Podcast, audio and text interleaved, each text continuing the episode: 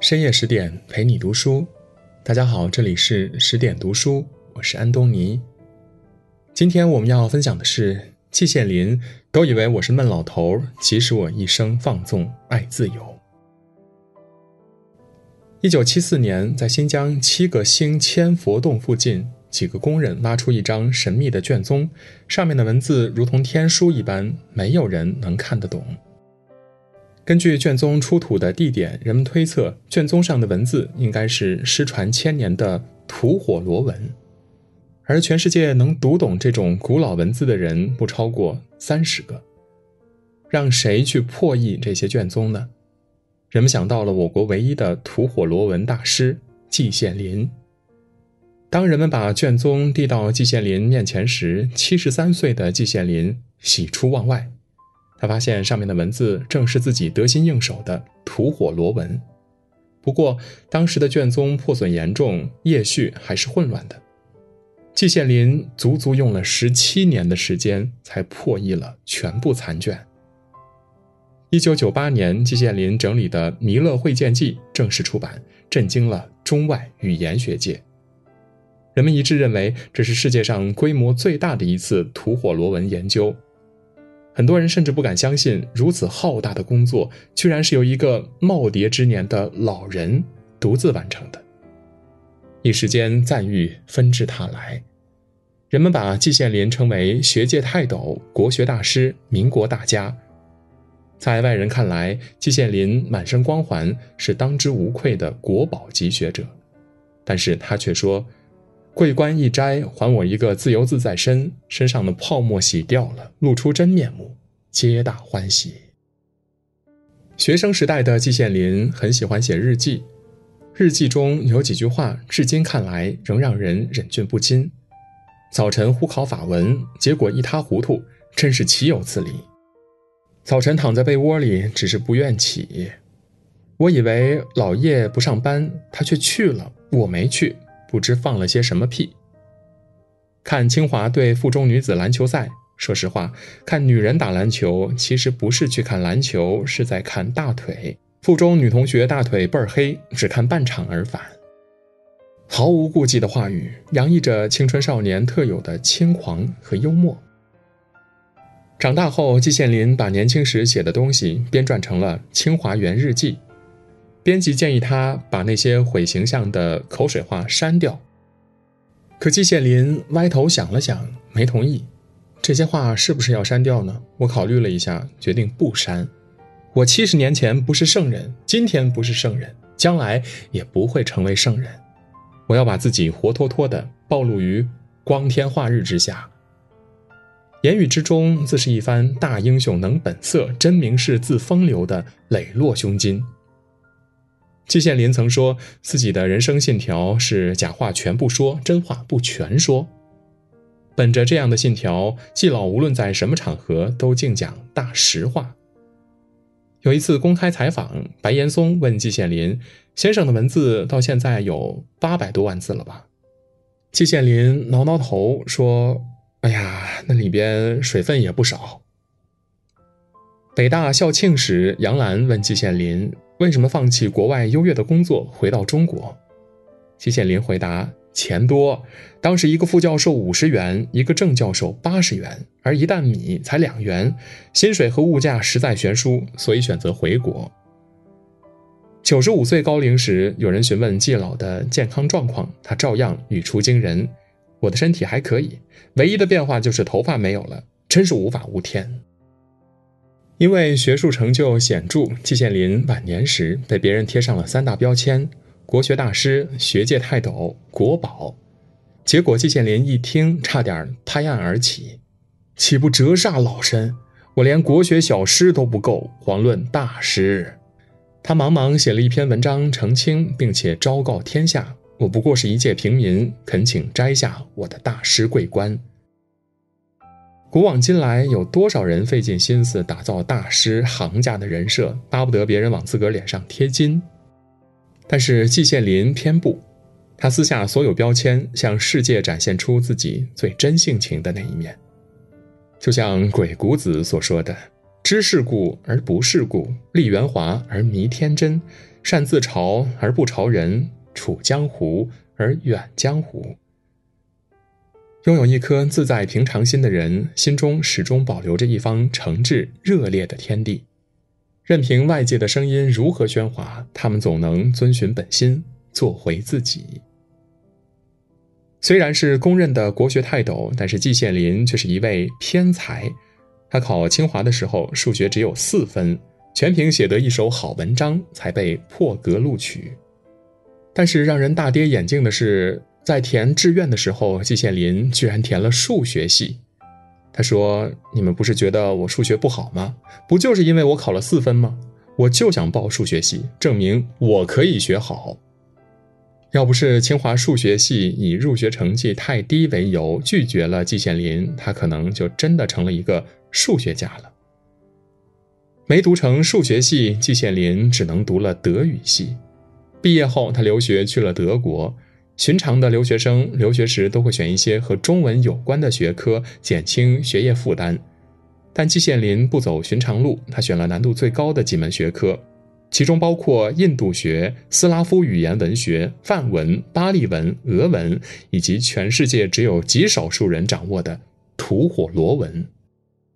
这些语言都非常复杂，所以季羡林常说：“我是在拼命学。”他给自己制定了学习的三条准则：第一，要学古代曾经给人类带来过荣光的语言；第二，要学中国很少或者没有人掌握的语言；第三，不投机取巧，关于中文的题目一概不做。时值二战期间，德国战火纷飞，季羡林学习条件十分恶劣，大部分的时间里，他只能待在研究所看资料，上头飞机轰轰，肚子里机场雷鸣。可他呢，却守着一堆书，看得乐此不疲。别人笑他是不是走火入魔了？他说：“此中情绪非外人所能理解。”一九四六年，季羡林终于回到祖国，被北京大学聘为教授。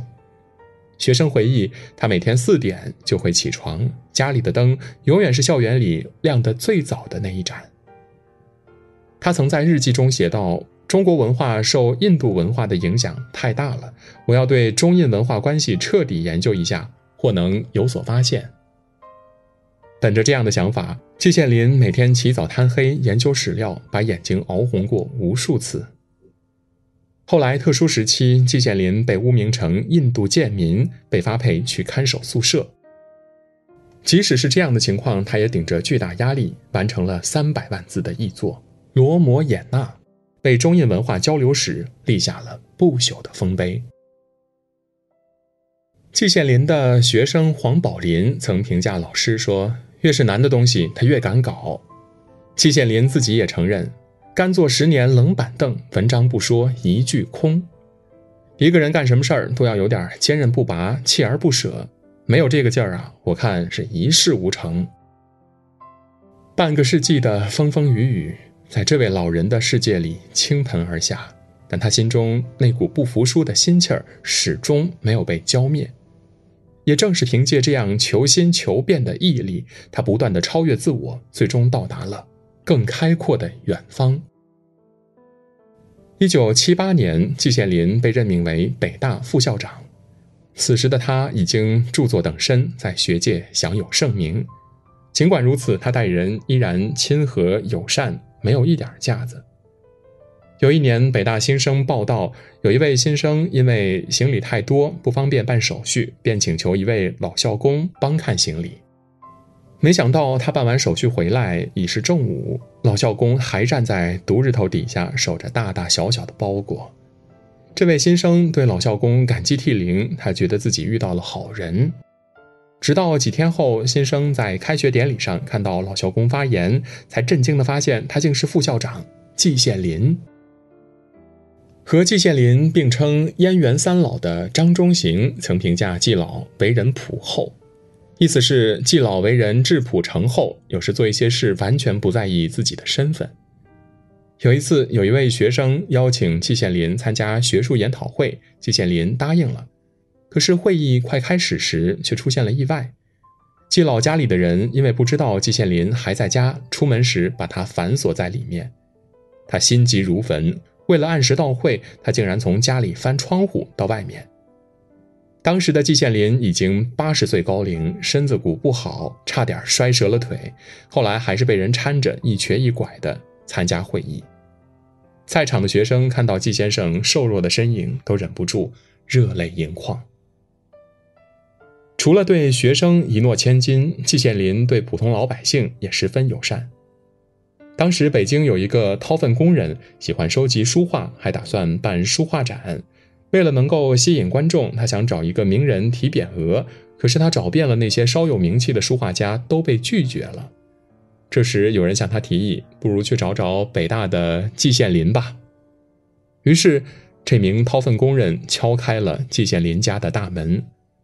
没想到季老听闻他的来意，不仅爽快地提了匾额，而且还送了他一本自己的书。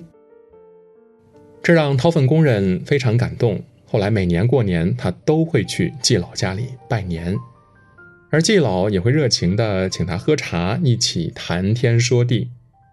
季老说他是掏粪工人，还自己卖书，搞了个图书馆。这个图书馆呀，对于每个人都是开放的。我对这个人非常崇拜，他不容易呀，所以后来呢，我也捐给他一些书。言语中满是欣赏，没有一点的看不起。别林斯基说：“一切真正伟大的东西都是淳朴而谦逊的。越是精神高贵的人，越是懂得保持一颗平常心。他们不会因为身居高位对身份不如自己的人颐指气使，也不会因为功成名就对寻常的百姓心存歧视。无论社会地位如何，他们始终把自己放在普通人的位置上，真诚的与人相处，温暖的拥抱世界。”一如季老，一生宠辱不惊，仁厚谦和，给一个时代留下了闪光的背影。二零零六年，季羡林被评为感动中国十大人物，颁奖词这么写道：“智者勇，仁者寿，长者随心所欲。曾经的红衣少年，如今的白发先生，留得十年寒窗苦，牛棚杂役觅心多。”心有良知璞玉，笔下道德文章，一介布衣，言有物，行有格，贫贱不移，宠辱不惊，学问铸成大地的风景。他把心汇入传统，把心留在东方。先生一生治学之广博，为人之磊落，让人油然生敬。哪怕离开我们已经有十三年了，但在无数人的记忆里。他依然笑着，鲜活着，亲切、温暖又明亮。我们怀念一个人，往往不是因为他获得多大的成就，而是因为我们希望从他人生的态度里照见一个什么样的自己。如今谈起季羡林，我们想到的更多是他幽默中带着豁达、温和却不乏坚韧的品格。也正是这样的操守，让他一生不为虚名所缚，不被世俗所扰，活得诚挚、热烈而坦荡。正如陶渊明所说的：“纵化大浪中，不喜亦不惧；应尽便须尽，无复独多虑。”人的一生能够保持内心的通透，活出真性情出来，就是最高级的自由。点个再看吧，余生愿我们都能如季羡林一般，常怀赤子之心，活出自己的快意人生。今天的文章就到这里，更多美文，请您继续关注十点读书，也欢迎把我们推荐给您的朋友和家人，一起在阅读里成为更好的自己。我是安东尼，我们明天再见。